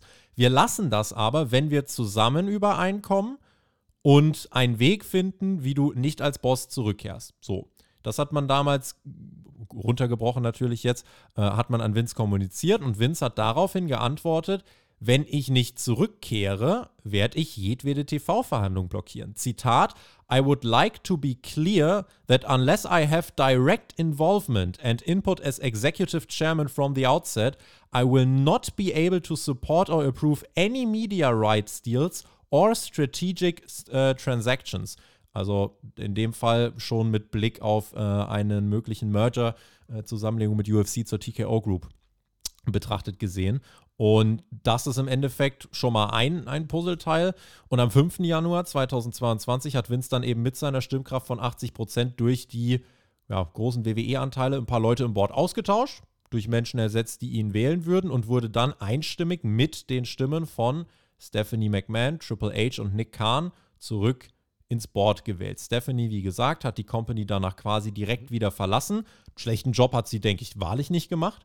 Ähm, aber dieser ganze Vorgang, der Abgang von Stephanie, es gab ja auch diesen ersten Versuch, Vince davon abzuhalten, aber dann hat Vince ein Powerplay gezeigt und ich denke, Markus, das kann man dann schon auch so interpretieren, bei dem er gesagt hat, eure Gesetze gelten für mhm. mich nicht. Ich mache, was ich möchte, weil ich kann.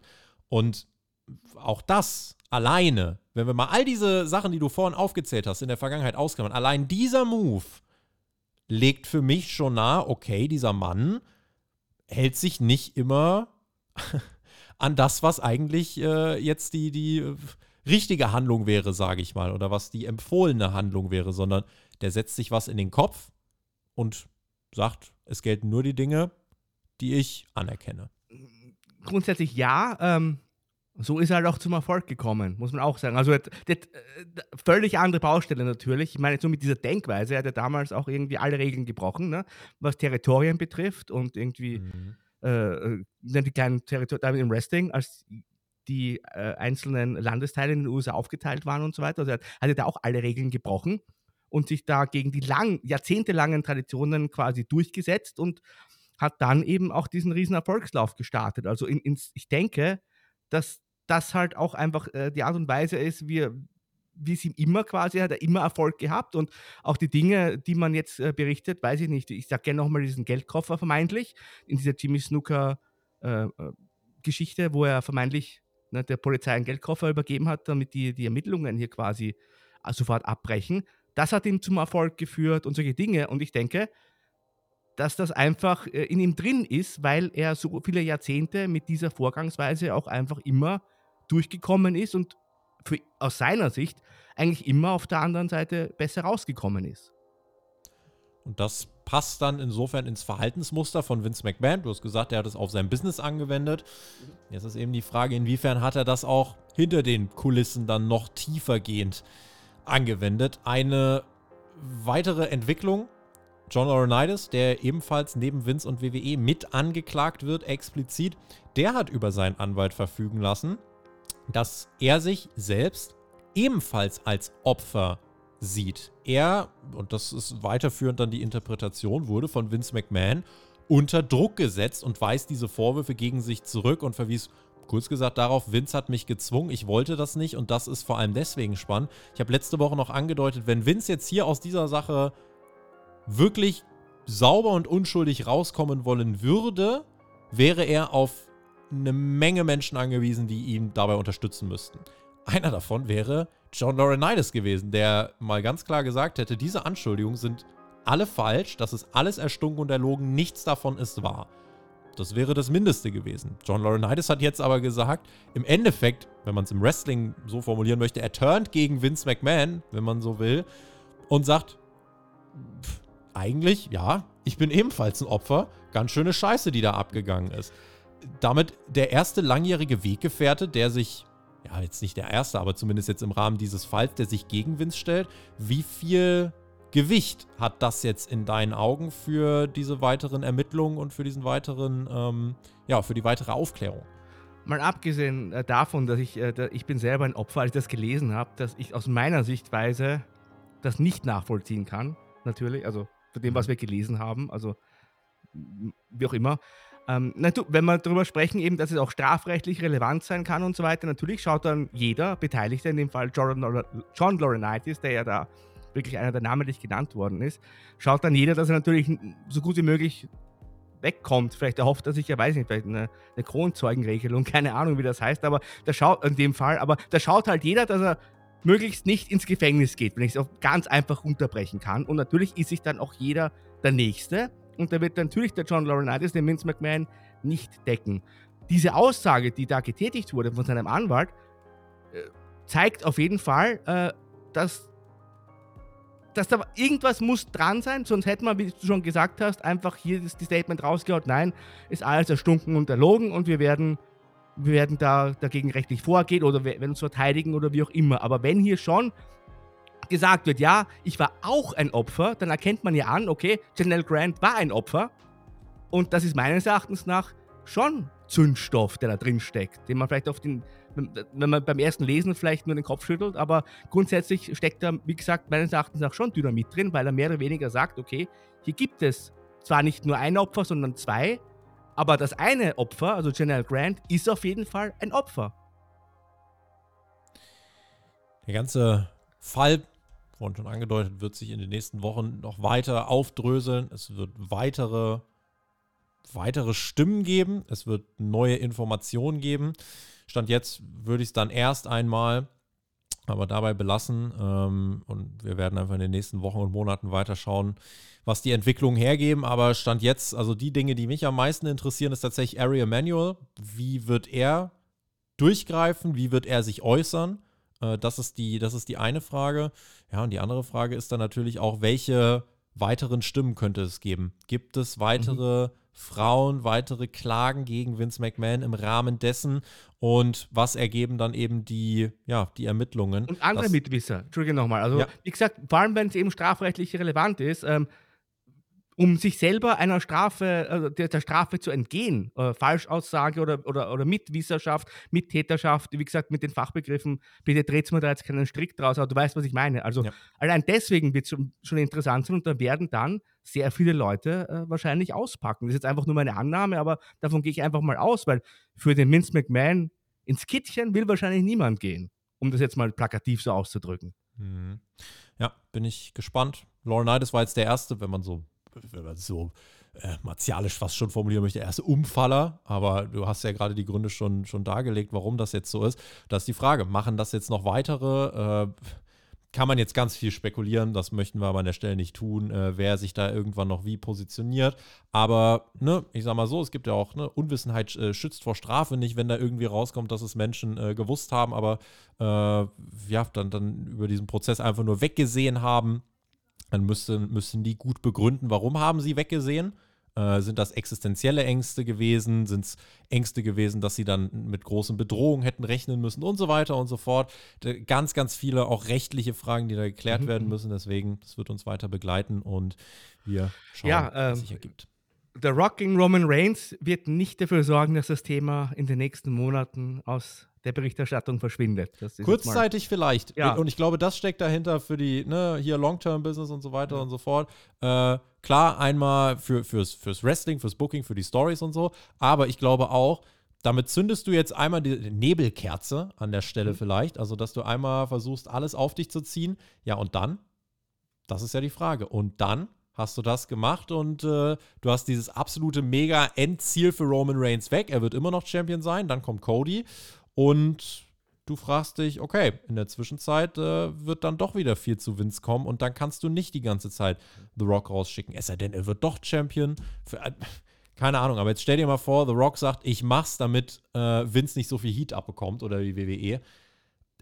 Fände ich auch schäbig irgendwie. Äh, deswegen, ja, weiß nicht, schwieriges Thema.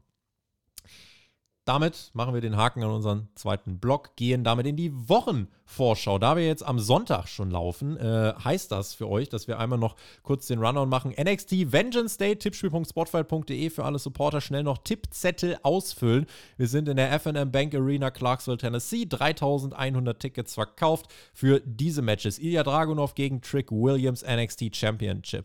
Lyra Valkyria, äh, Valkyria gegen Roxanne Perez. NXT Women's Championship. Außerdem haben wir Oberfemi gegen Dragon Lee North American Championship. Dusty Rhodes Tag Team Classic Finals. Braun Breaker und Baron Corbin gegen Carmelo Hayes und Trick Williams.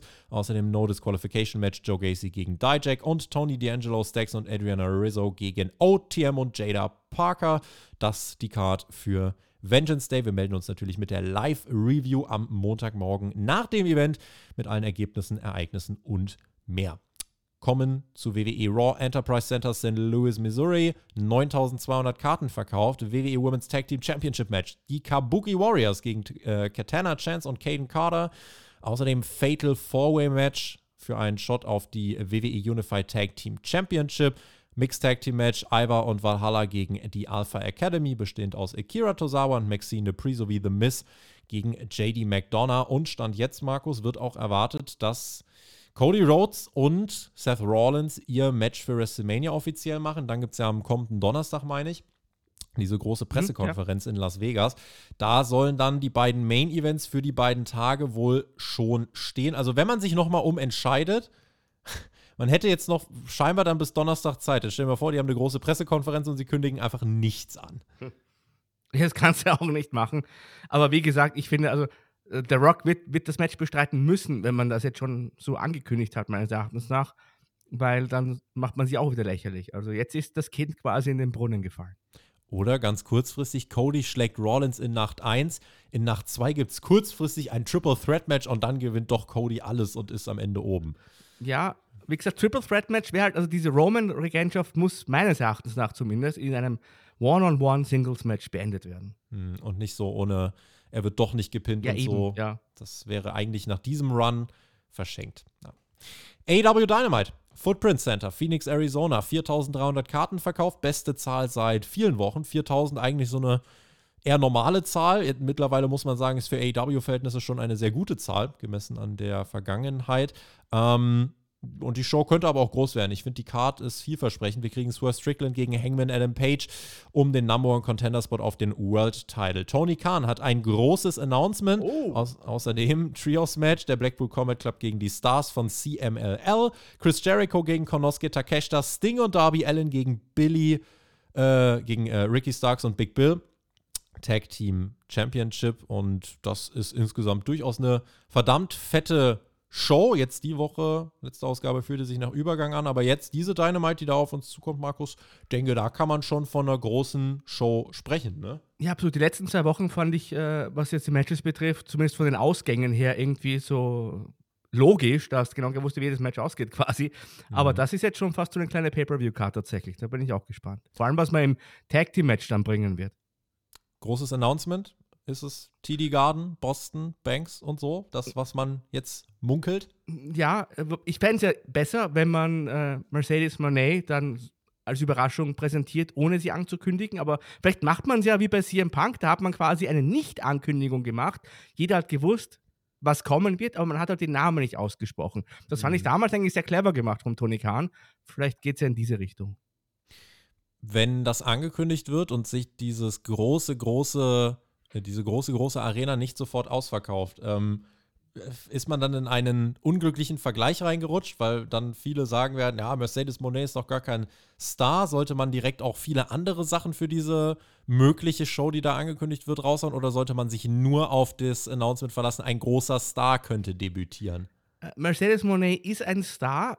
Ich bin mir aber nicht sicher, ob sie eine Halle mit ihrem Namen alleine ausverkaufen kann, ehrlich gesagt. Also, das hat mhm. ja bei New Japan Pro Wrestling hat sie auch nicht so, also der hat sie schon Karten verkauft, aber jetzt auch nicht äh, äh, zigtausende, würde ich sagen. Also sie ist ein Star und würde der Women's Division auch gut tun, aber CM Punk nach der langen Pause, muss man ganz ehrlich sagen, ist schon eine ganz andere Hausnummer gewesen. Wir haben SmackDown aus dem Spectrum Center, Charlotte, North Carolina. 9000 Karten verkauft. Cody Rhodes wird wohl da sein. Logan Paul auch. Außerdem Nick Aldis äh, kündigt den nächsten Challenger von Logan Paul an. Und WWE Tag Team Title Number One Contenders Match Tyler Bate und Pete Dunne gegen die Gewinner aus dem Match bei Raw. AW Collision findet statt im, äh, in der Dollar Loan Center Arena. Henderson, Nevada 1400 Karten stand jetzt verkauft, äh, kurz vorm Super Bowl Weekend. In der gleichen Gegend ist äh, vielleicht auch nicht ganz so clever. Das sind so diese strategischen Fehler, Markus, die äh, AEW sich dann, denke ich, jetzt auch mit einer neuen Aufstellung behind the scenes sparen möchte. Denn das ist äh, ja, also ist jetzt nicht so verwunderlich, dass da nicht so viele Fans kommen, glaube ich. Ja, und wenn jetzt Leute sagen, ja, was redet ihr immer so über die Ticketverkäufe, ist doch eigentlich wurscht. Äh, nein, weil meines Erachtens nach äh, spiegelt sich das halt im Produkt jetzt auch schon wieder. Bei Dynamite, was die Publikumsreaktionen betrifft. Mhm. Und das, das schadet tatsächlich meines Erachtens nach derzeit äh, enorm von der, der ganzen Präsentation und dem Feeling, das da rüberkommt. Also äh, lieber kleinere Hallen, die dann voll sind und vielleicht dann auch wieder mehr Enthusiasmus rüberbringen, dann wirkt das Ganze auch wieder deutlich besser, meines Erachtens nach. Damit kommen wir zu den Hörerfragen, die ihr uns gestellt habt. Reichlich habt ihr uns gestellt, deswegen wir grasen die ab. Äh, Nehmt uns nicht übel, wenn wir das jetzt alles ein bisschen schneller machen. Wollen natürlich jede Frage dran nehmen. Äh, einiges wird sich auch mit dem doppeln, was wir schon besprochen haben. Aber genau, da wollen wir jetzt einmal äh, euch abgrasen und die Checkliste abgehen. Dildappen hat uns geschrieben: Hey Leute, Cody wird seine Story immer noch nicht finishen. Ich finde das sehr problematisch. Wie will man da noch irgendwas heiß halten? Frag ich mich. Und die zweite Frage: Wo seht ihr jetzt eigentlich Gunther bei WrestleMania. Markus, äh, mach du doch gern die erste Frage und ich die zweite. Wie hält man den Cody jetzt heiß? Ja, schwierig. Ich meine, ich traue dem Cody schon zu, mit, mit seiner Promo-Fähigkeit und mit seinem Charisma grundsätzlich heiß zu bleiben. Braucht dann halt äh, gute, frische Gegner für ihn. Ähm, das wird schon schwierig. Äh, ich, halt, mhm. ich finde eher das Problem, wie hält man dann den Roman Reigns heiß, wenn er den Titel jetzt weiterhin hält, wenn ich ganz ehrlich bin. Mhm. Dem Cody Rhodes traue ich da schon zu, dass der auch das nächste Jahr uns oder dieses ganze Jahr uns noch irgendwie erfreuen wird. Roman ist das größere Problem unter Anführungszeichen, weil er schon sehr langweilig teilweise. Ja, und Gunther habe ich ja die letzten Wochen immer gesagt, Brock Le ach so. Ja, äh, Wer? Man könnt, Wer? Ist das dieser UFC, der ehemalige UFC World Champion? Mhm, genau der. Ähm, ich kann mir prinzipiell vorstellen, dass man ähm, die Sache, die man mit Ilya Dragunov und Walter gemacht hat, auf vielen Ebenen, dass man vielleicht sagt, ey, das hat jetzt immer funktioniert. Vielleicht machen wir das nochmal. Vielleicht wird es auch etwas Imperium-internes. Äh, das könnte man machen. Ich glaube, jetzt unmittelbar für WrestleMania bietet sich aber auch diese Braun Breaker-Nummer an. Die ja. äh, hat sich jetzt beim Rumble, wo Braun Breaker den Lesnar-Spot bekommen hat, angedeutet. Und sind wir ehrlich, Braun Breaker hat eine Intensität. Natürlich ist das kein Lesnar, aber es ist ein Match, von dem Gunther trotzdem profitieren kann. Ich sage mal so, wenn, wenn Gunther sogar den Titel verlieren sollte, ey, wenn Braun Breaker den gewinnt, dann sage ich immerhin, ist das jemand, der was profitieren kann davon. Ja, Ne? Wenn man auf den Braun Breaker setzen will, wäre es meines Erachtens auch sogar richtig, dass er dann den Titel von Gunther bei WrestleMania gewinnt. Dem Gunther wird das nicht schaden mit dieser großartigen Regentschaft und den ganzen Rekorden, die er hier und beim Rumble aufgestellt hat. Den Gunther mhm. könnte man dann wunderbar als Herausforderer entweder vom, vom Cody zum Beispiel, wenn er die World Championship gewinnt, oder vom Seth Rollins, wie auch immer, dann einsetzen über den Sommer. Kann man wunderbar in den Main Event stecken, auch dann in Berlin und generell halt einfach im Main Event einsetzen. Und der Brown Breaker hat dann gleich eine riesige Rakete angeschnallt bekommen und kann auch damit dann jede Menge anfangen. Also äh, nicht, dass ich jetzt dem Gunther, meinem, meinem Landsmann, der kommt ja sogar aus der gleichen Stadt wie ich, also nicht, dass ich ihm jetzt einen Misserfolg gönnen würde, aber ich finde, wenn man möchte, kann man jetzt diese Regentschaft beenden. Die ist sowieso genial und wie du schon gesagt hast, das wäre für den Brown Breaker halt wirklich eine super Gelegenheit, dann richtig hier durchzustarten, wenn man ihm denn das Vertrauen schenken möchte. Fabuloso hat geschrieben, könnt ihr kurz und kompakt einordnen, was die neuen Deals für Bild und Netflix für Fans aus der Schweiz und Österreich bedeuten? Man liest immer nur, wie es für deutsche Fans weitergeht. Vielen lieben Dank und macht weiter, ihr seid der Wahnsinn. Danke dir für die lieben Worte. Kann ich vielleicht auch an dich abgeben. Äh, du kannst uns vielleicht erklären, wie läuft das in Österreich, vielleicht sogar in der Schweiz mit WWE gucken? Äh, genauso wie in Deutschland, würde ich sagen. Also die deutschsprachigen Rechte, wir, wir schauen ja auch, äh, wir haben ja Pro7 Max hier, ganz, also in der Schweiz muss ich sagen. Der Dachraum, ne? Der ja, aber genau, der Dachraum, Deutschland, äh, Österreich und Schweiz, das wird ja gemeinsam vergeben. Und ich glaube, wir können auch Bild abonnieren und dann nehme ich an, dass wir dann ab Jänner, dann kommenden Jänner, auch WWE bei Netflix schauen werden, hier in Österreich und in der Schweiz gehe ich auch sehr stark davon aus. Mhm. Es gab auch die ähm, Frage tatsächlich auf Patreon, ich suche sie einmal. Äh, Schmal hat uns geschrieben, ist das sicher, dass Netflix ab 2025 alles hat? In der Ankündigung war ja nur die Rede von USA. Muss man hier ein bisschen auseinanderklambüstern? Die exklusiven Raw-Rechte liegen dann schon in diesen einzelnen Ländern, die in der Pressemitteilung genannt worden sind. Äh, liegen die schon da? Ja, also war das UK, es war Nordamerika, Lateinamerika, meine ich. Ähm, die Raw-Rechte liegen da auch exklusiv. Warum taucht Deutschland da nicht auf? Naja, weil sie hier nicht exklusiv sind, die Rechte. Die werden hier wahrscheinlich die Live-Rechte auf Netflix schon ausstrahlen, beziehungsweise Netflix wird die WWE-Live-Rechte im Dachraum womöglich dann schon an sich nehmen, aber es ist nicht exklusiv, denn bei Pro7 Max laufen ja Raw, SmackDown und NXT noch bis der TV-Vertrag ausläuft. Dementsprechend, genau, das ist so ein bisschen die, die Einordnung, aber die Bildausstrahlung zeigt ja jetzt schon, dass diese Live-Rechte, die sich The Zone nicht mehr geschnappt hat, die man nicht verlängert hat, die gibt es. Und die laufen jetzt bis Ende 2025, äh, 2024 und ab 2025 könnte Netflix sich die nehmen und dann könnte man Raw, SmackDown, NXT gegebenenfalls schon, Markus, berichtige mich, wenn ich falsch liege, auf Netflix gucken. Genau, und ich gehe auch äh, sehr fest davon aus, für mich spricht ja auch diese Laufzeit auf Bild genau dafür, dass es auch genauso laufen wird. Also dass man jetzt eben dieses eine Jahr noch quasi überbrückt und dass dann Bild eben diese Rechte hat und dann ab Jänner, wenn Netflix durchstartet, eben auch in unseren Gefilden durchstarten wird.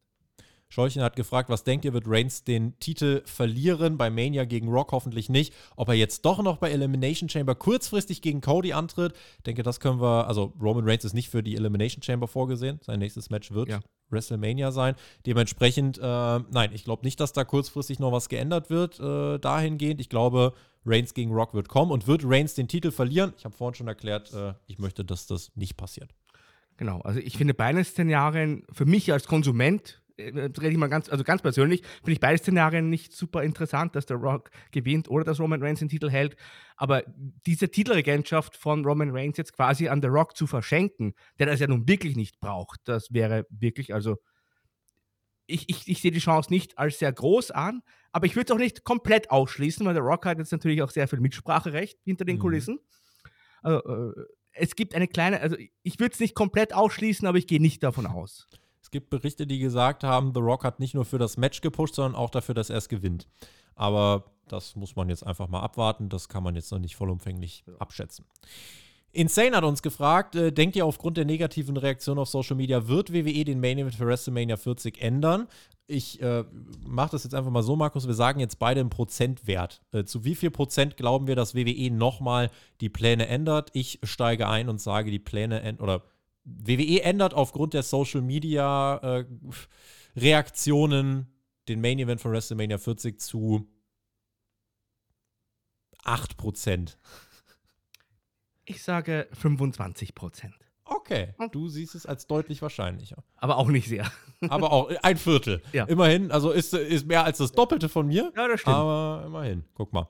Ähm, Fabian hat uns geschrieben, was war das für ein starkes Segment? Cody tritt vorerst seinen Spot ab. Rock gegen Reigns ist mit Abstand das größtmögliche Match und stellt auch Cody gegen Reigns 2 in den Schatten. Daher in meinen Augen ein cleverer Business-Move. Mal gespannt, wie sie das mit dem Rumble-Sieg lösen. Vielleicht kommt es ja doch noch so, dass Cody nach 2 den Titel von Roman holt. Durch den Wegfall von Punk wäre der andere Main-Event ja frei und in der Women's Division sehe ich gerade kein Match, welches groß genug wäre für den Main-Event. Das ist die Meinung von Fabian an der Stelle. Kann euch auch verweisen auf unsere Instagram Instagram-Seite übrigens. Ne? Dort wird auch sehr, sehr lebhaft gerade diskutiert. Wenn ihr dort Teil der Community werden wollt, äh, checkt das gern aus. Link in der Beschreibung. Dort findet ihr übrigens auch den Link zu unserem Discord-Server. Auch dort wird diskutiert. Ich sehe allein jetzt unter dem aktuellen Post zu The Rock und Roman Reigns über 20 Kommentare, sehr, sehr lange Kommentare von Usern, die, äh, die dort ihre Sichtweise darstellen. Also checkt das auf jeden Fall mal aus und äh, ja, diskutiert untereinander, aber immer sauber bleiben. Aber wir merken, es ist ein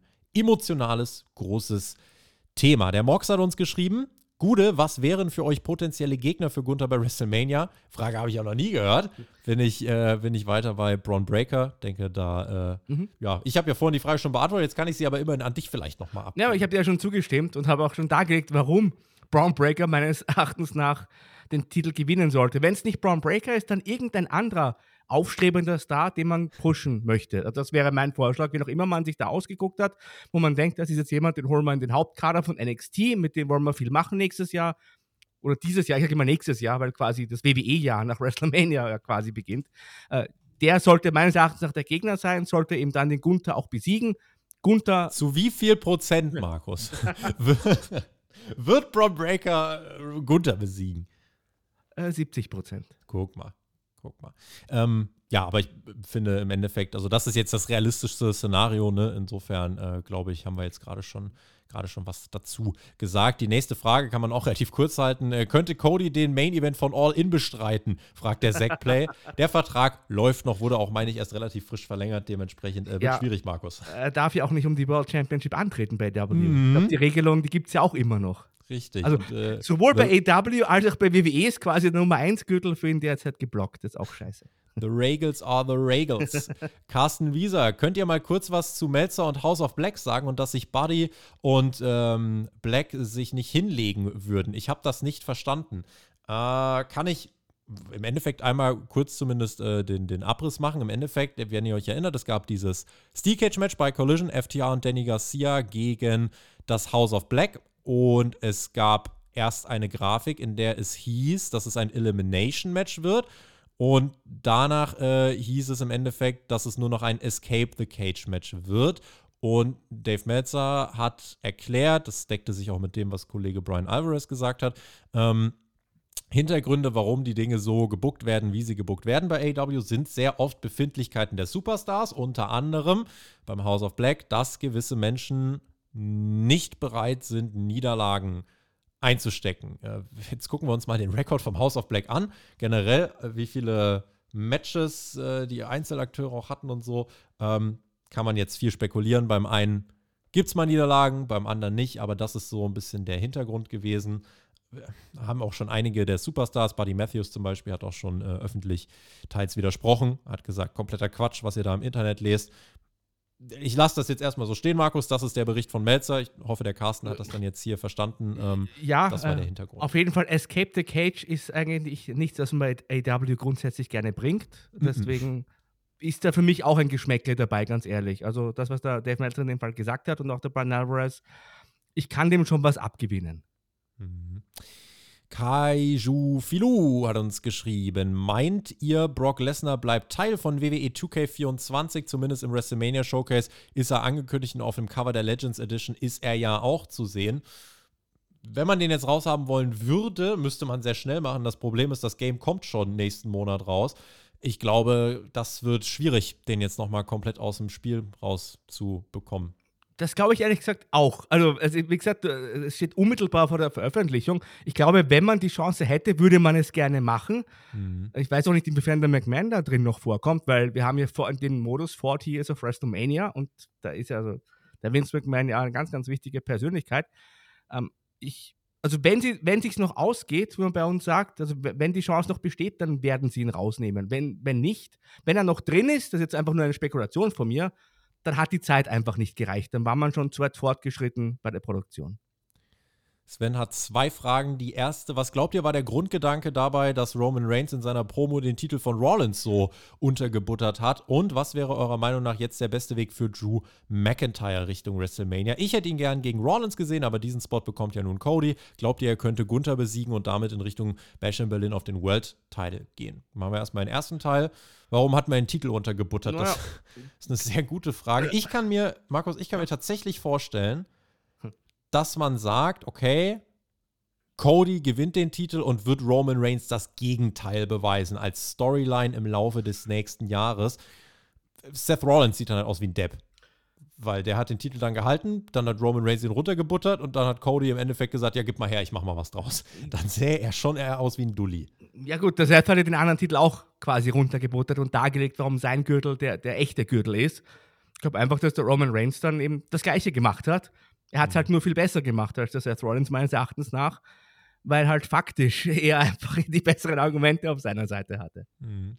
Und Drew McIntyre, was machen wir mit dem? Bei eine wirklich gute Frage. Ähm, der Drew, der den IC-Titel gewinnt, ich glaube, wie gesagt, das wär, also ich glaube, er wäre der falsche Mann, um die lange Regentschaft von Gunther zu beenden aufgrund seines Status. Ich bleibe dabei, es sollte meines Erachtens nach jemand sein, der noch nicht das große Gold gewonnen hat. Dann würde man das Maximum aus dieser Gunther-Regentschaft für die Zukunft herausholen.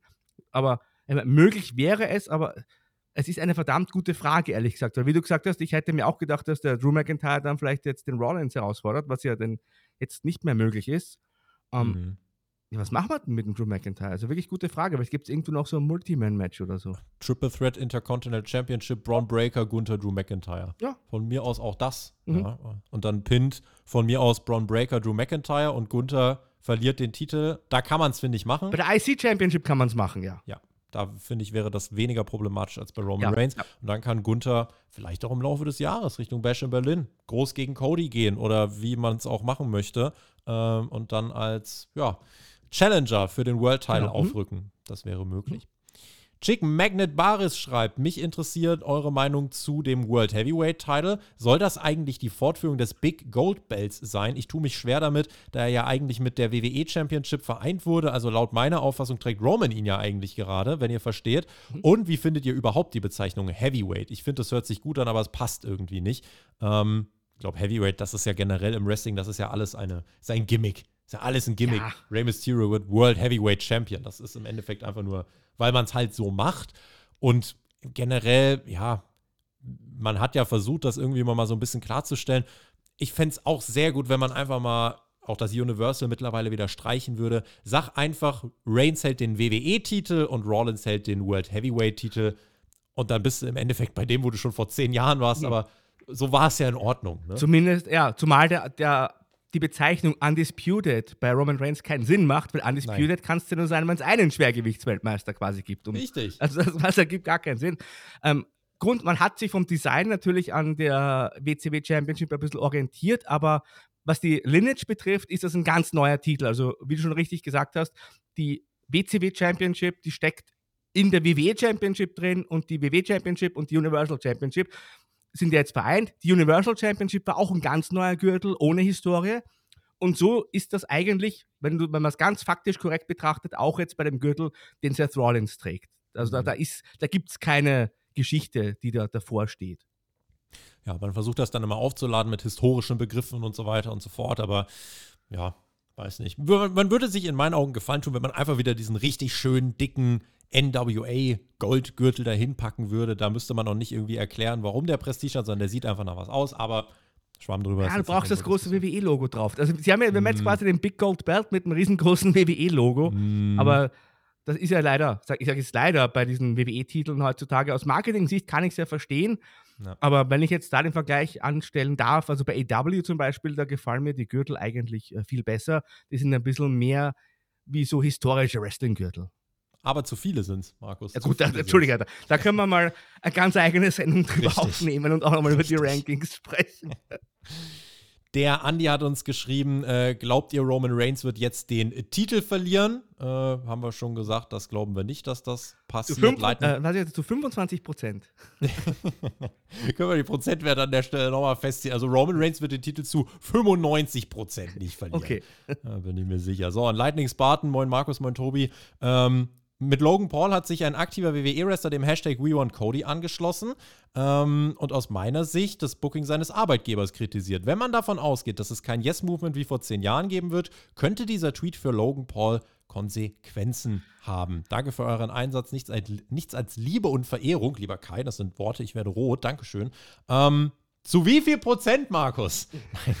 Drohen Logan Paul Konsequenzen? Ich glaube, da. Gar nicht, nein. Also Im Gegenteil. Bitte. Ich glaube, das, das, ist auch bewusst, weil diese sogar abgesprochen, ich weiß es ja nicht, aber das kann man dann wunderbar auch in der, in der Geschichte, in der Promo nutzen. Oder wir kann auch mal der Logan Paul, der, der Rock kritisieren, dann können die nochmal vielleicht was über Social Media machen. Also ja das ist, glaube ich, hier in, in Universe Paul, quasi. Logan Paul und The Rock ist dann tatsächlich ein Universal Galaxy Championship. Also das können die ja von mir aus dann machen.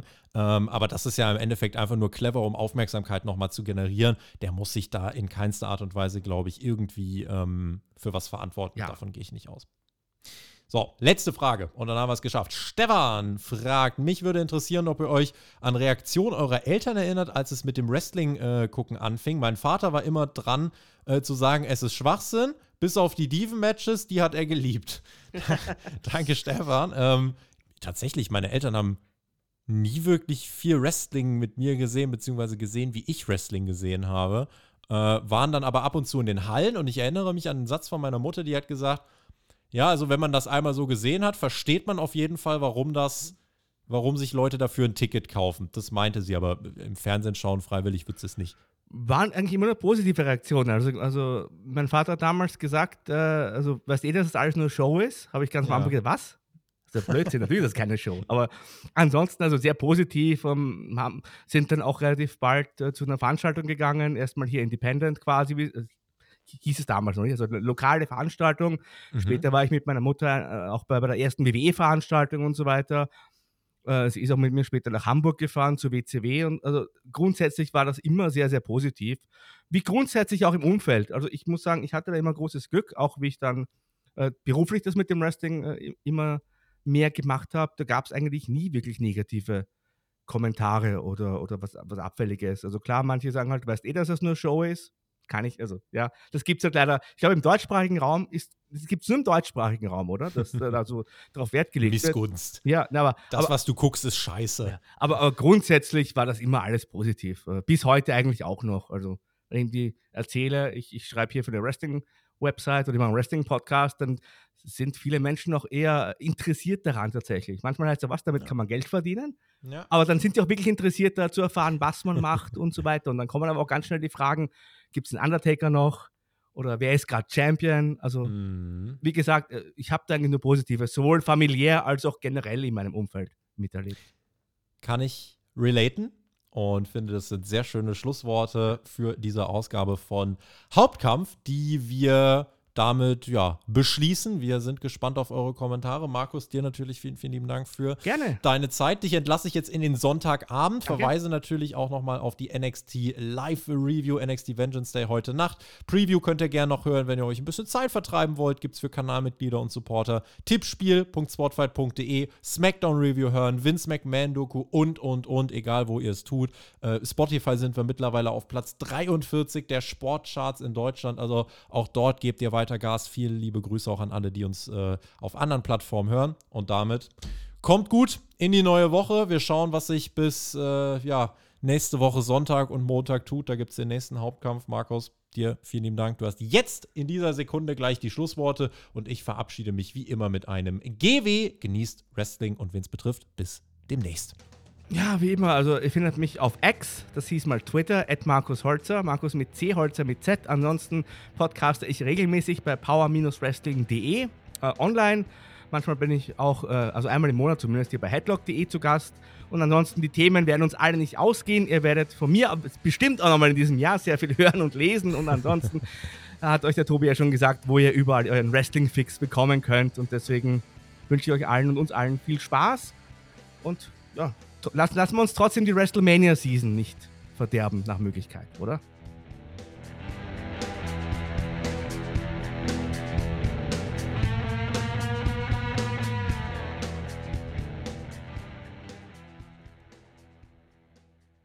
Schatz, ich bin neu verliebt. Was? Da drüben. Das ist er. Aber das ist ein Auto. Ja, eben. Mit ihm habe ich alles richtig gemacht. Wunschauto einfach kaufen, verkaufen oder leasen. Bei Autoscout24. Alles richtig gemacht. Wie baut man eine harmonische Beziehung zu seinem Hund auf? Puh, gar nicht so leicht. Und deshalb frage ich nach, wie es anderen Hundeeltern gelingt, beziehungsweise wie die daran arbeiten. Bei Iswas Dog reden wir dann drüber. Alle 14 Tage neu mit mir, Malte Asmus und unserer Expertin für eine harmonische Mensch-Hund-Beziehung, Melanie Lippisch. Iswas Dog mit Malte Asmus. Überall, wo es Podcasts gibt.